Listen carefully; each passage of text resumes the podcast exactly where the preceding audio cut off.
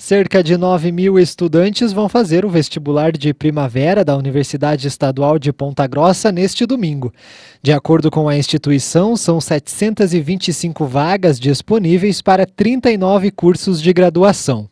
O curso mais concorrido é o de Medicina, com 283 candidatos por vaga. Em seguida estão Odontologia, Engenharia de Software, Direito e Enfermagem.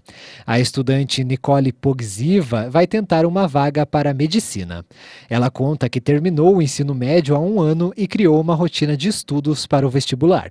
Eu acordo sempre no mesmo horário, estudo é, sempre a mesma carga horária durante o, a, o período da manhã, sozinha, né, sem aula, sem nada, mesmo porque eu acho que isso é uma coisa importante que o aluno tem que fazer, que é sentar por si mesmo e estudar, e é ali que ele vai adquirir as dúvidas e pode levar para os professores.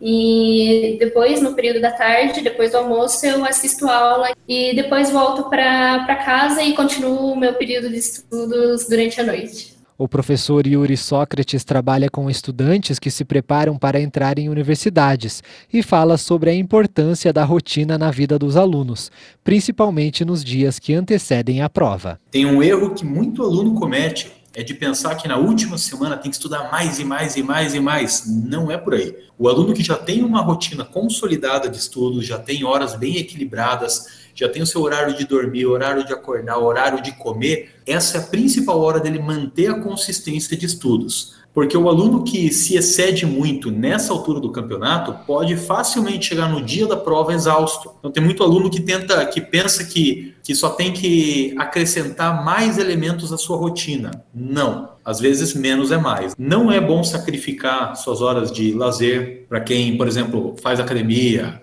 caminha, corre. Não sacrifique tudo isso na última semana é importante ter, ter todos, todos esses hábitos, esses hobbies, até mesmo como válvulas de escape. No tempo livre dos estudos, Nicole prefere fazer outras atividades para evitar a exaustão. Eu tento também priorizar o meu tempo livre, lendo outras coisas que estão que não são próprias do vestibular, sabe? Porque eu acredito que além do, da preparação do vestibular, o aluno continua a vida além do vestibular, sabe? Então eu tento manter uma consistência o vestibular de primavera acontece em 13 municípios do Paraná e ao todo são 46 locais de aplicação. Segundo a UEPG, uma equipe de mais de mil funcionários deve trabalhar durante o concurso. Este ano será o primeiro vestibular feito em um único dia. As provas vocacionadas acontecem de manhã e a prova de conhecimentos gerais com a redação está prevista para o período da tarde.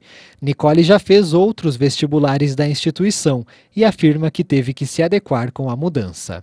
Na configuração anterior eram apenas quatro e três horas, agora serão sete em um dia só, ainda que tenha um intervalo ali na hora do almoço e tal. Então é um desgaste físico, é um desgaste mental, então o preparo mesmo anterior assim é muito importante, como foi no simulado que nós fizemos no final de semana para mesmo preparar e ver como que a gente se vai encarar essa, essa nova configuração. Como é uma nova configuração, com certeza vai ser uma novidade para nós, mas é, a gente tem que tentar se adaptar a isso. O professor fala sobre a dificuldade da prova da UEPG. Considero a prova da UEPG uma prova bem puxada, cobra conteúdos muito diversos, cobra às vezes várias minúcias mesmo nas mais diversas matérias. O fato de ser uma prova somatória, é, com questões somatórias, muitas vezes ela pode parecer mais extensa do que outras provas que tem, que são múltipla escolha, sabe?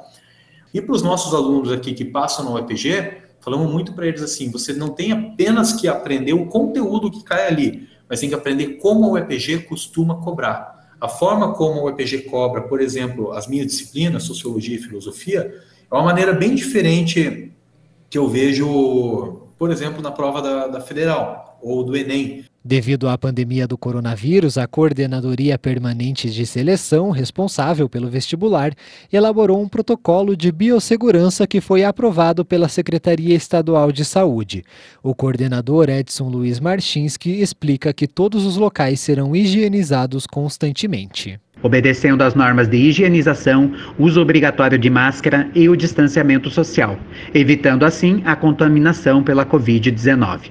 Faremos a verificação da temperatura na entrada de todos os locais de provas, utilizando em torno de 100 termômetros adquiridos pela UEPG, assim como em torno de mil frascos de álcool em gel que serão distribuídos em todas as salas de provas. Para o professor Yuri Sócrates, a principal orientação é que os alunos se organizem para fazer a prova no domingo. Nossa orientação é que o, no sábado o aluno esteja livre, para que o aluno durma legal, descanse bem, se alimente bem, é, namore, fique com a família, enfim, passe um tempo legal.